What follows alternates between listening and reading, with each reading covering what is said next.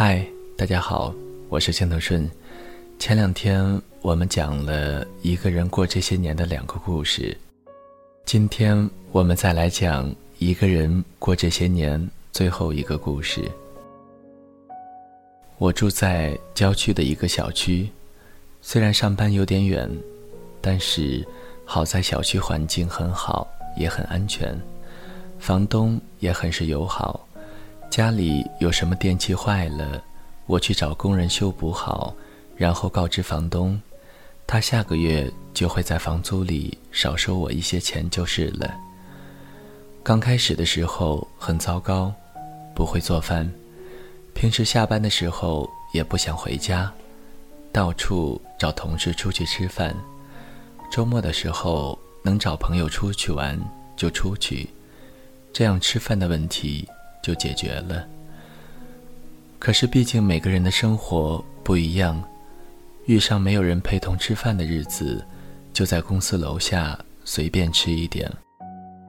周末更不用说了，叫外卖过来的菜很不好吃，我将就着吃了几口就没有胃口了。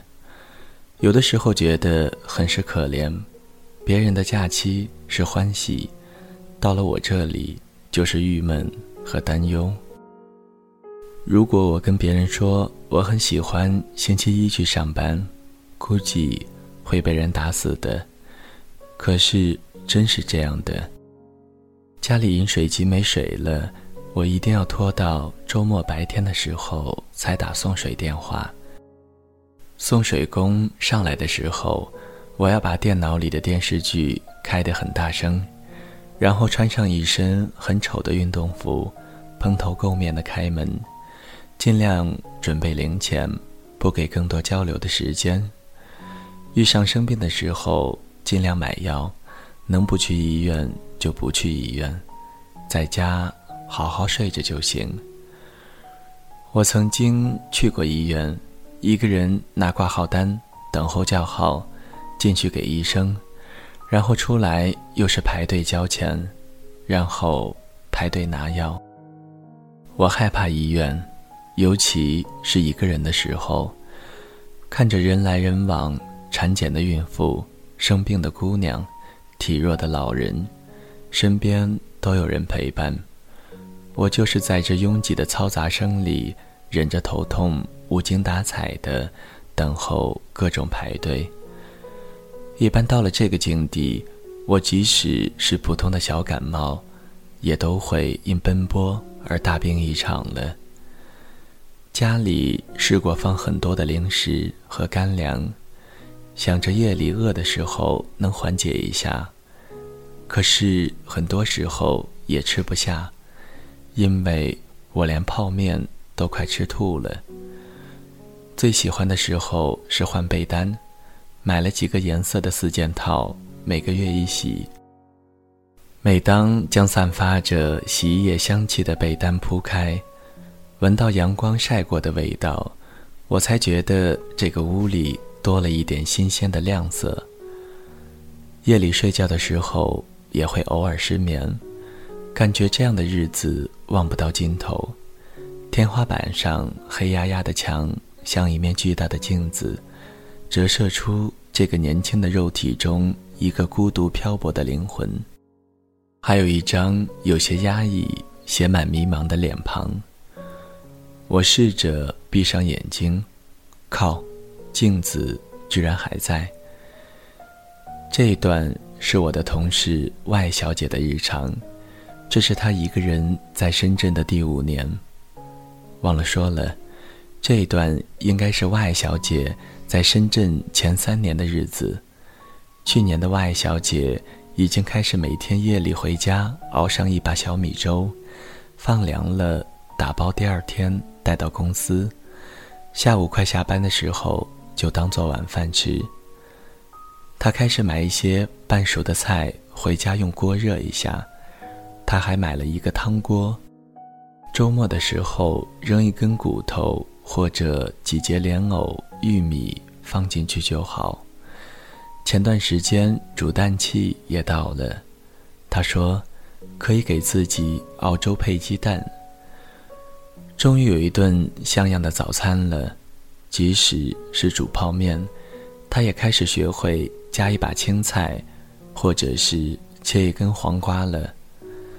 周五的时候下班，他会提前确认好周末是否有人陪他逛街，如果没有，他会去家里楼下的农贸市场买好周末的菜，也会买好一堆爱吃的水果。说到吃水果这一点，他是绝对不会心疼自己的钱的，因为他说这是他喜欢的一部分，所以他愿意多花一点钱，换取自己的一场高兴。平时遇上同事聚餐，他会习惯性的喊服务员帮忙打包，说可以留着吃晚饭，或者回家煮面的时候加菜，这样。又可以解决一顿了。他开始上淘宝买一些漂亮的桌布，给床头的柜子铺了一张蕾丝的白纱。周末的时候买上一束百合，插在花瓶里，用水养着。不出意外的话，这一束花可以保持新鲜差不多两个星期。于是到周一来上班的时候，他会告诉我，今天。不用喷香水了，家里一屋子的花香。他说这段话的时候，脸上的笑是很美的。他告诉我说，我最困难的那一段时间，就是第三年的自己。后来之所以开始习惯孤独并享受孤独，并不是我多么伟大，已经看开了这件事，我只是开始觉得。既然日子总是要过的，而且我也不知道一个人这样还要多久，那我不如先把自己吃饱养好算了。于是，这样的不经意，我竟然真的就开始从身体上变好，慢慢的，精神上也开始变好了。这一次，我还是无言以对。我要说的三个单身姑娘的日常已经说完了，从第一年到第三年，然后是第五年，她们就是靠近我生活跟日常沟通的同伴，也是很多在北上广漂泊的男男女女的同类。我也曾经是这当中的一份子。起初有段时间加班很累的时候，我当时心里的奢望就是。要是这个时候给我一个休息的下午就好了，然后我就可以躺在舒服的床上，任凭外面的天气是烈日炎炎还是刮风下雨。我喝着茶，听着音乐，感觉天塌下来也不会害怕。然后，当我真的有这么一段属于自己的日子的时候，我开始明白，一开始是自由欢喜。然后觉得有点孤单，接着是怀疑自己是不是不会说话了，因为我经常一个人发呆。有时候打开冰箱门会愣很久，直到感觉冷气来袭才回过神来。没有人可以拯救你，于是我开始拯救自己，就像这三个姑娘在每一个阶段里梳理自己一样。我竟然也这般挨过来了。这是我到深圳这个城市的第四年，比起以前想办法找各种同学跟同事聚会，我现在更喜欢自己在家里没有计划就这么荒废着。高兴的时候做一顿大餐，冲动的时候烤一些蛋糕，我还把各种豆子掺杂在一起。看看打出来的豆浆是什么颜色的。当然，最最安心的时候还是坐在床上听音乐、看书，读到感伤的故事，也会任凭自己的眼泪就这么流下来。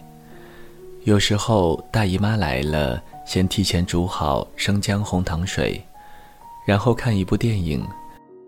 有时候重复看同一部电影，这个时候。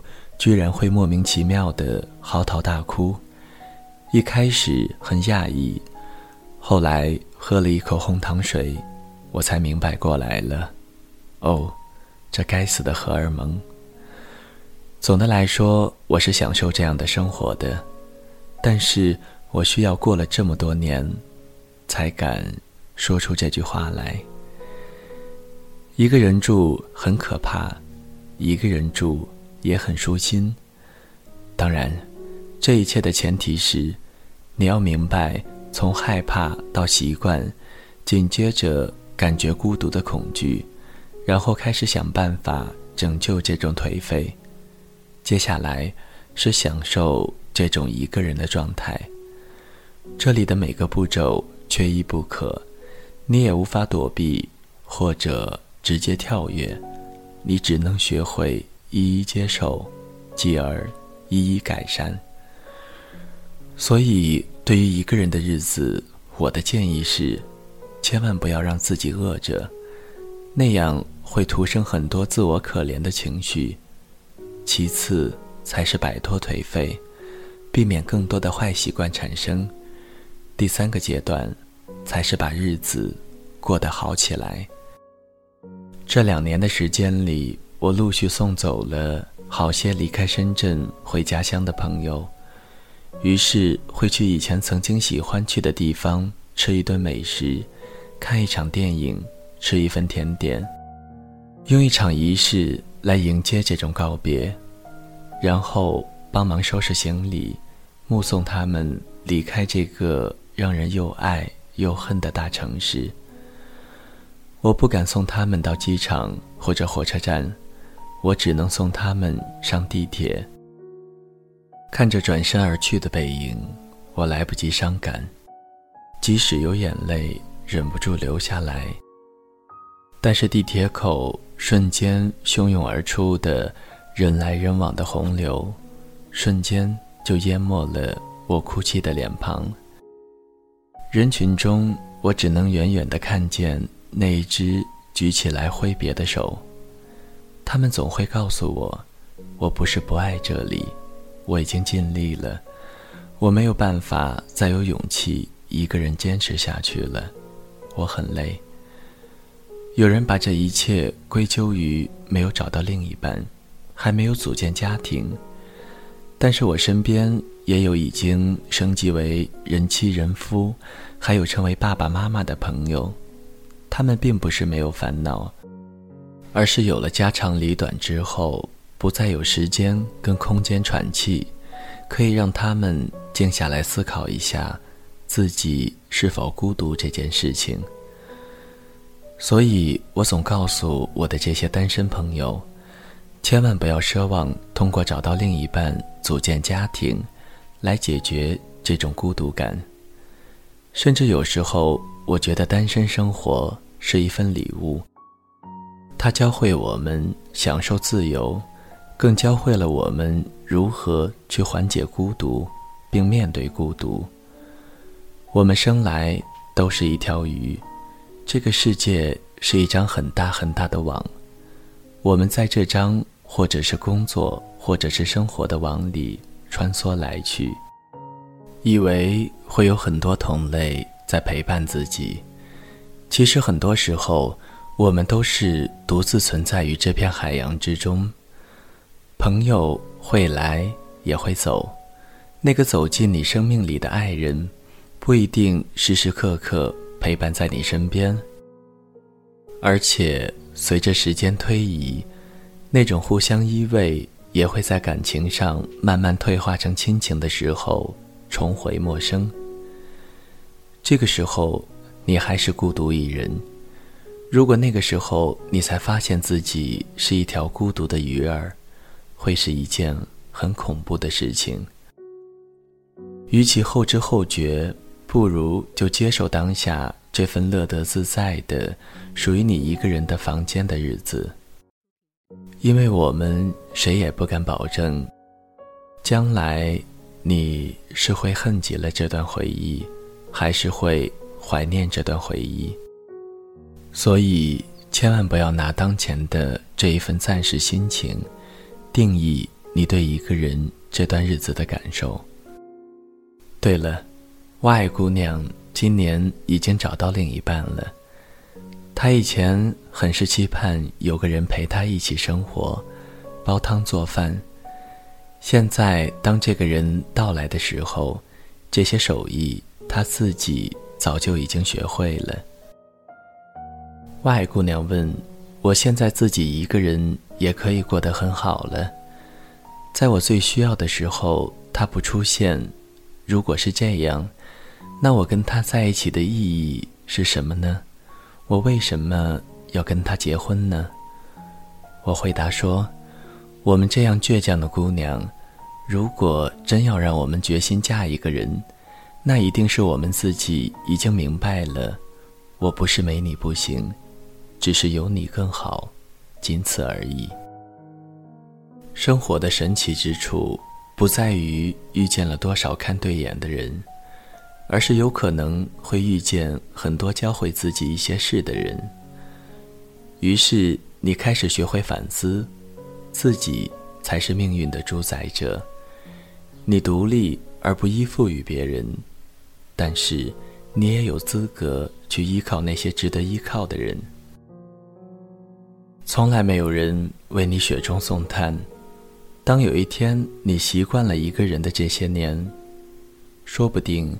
就会有人来锦上添花了。那些在大城市漂泊的人，那些一个人独居的男男女女，这些年你过得好不好？岁月有没有改变你的模样，以及你的灵魂呢？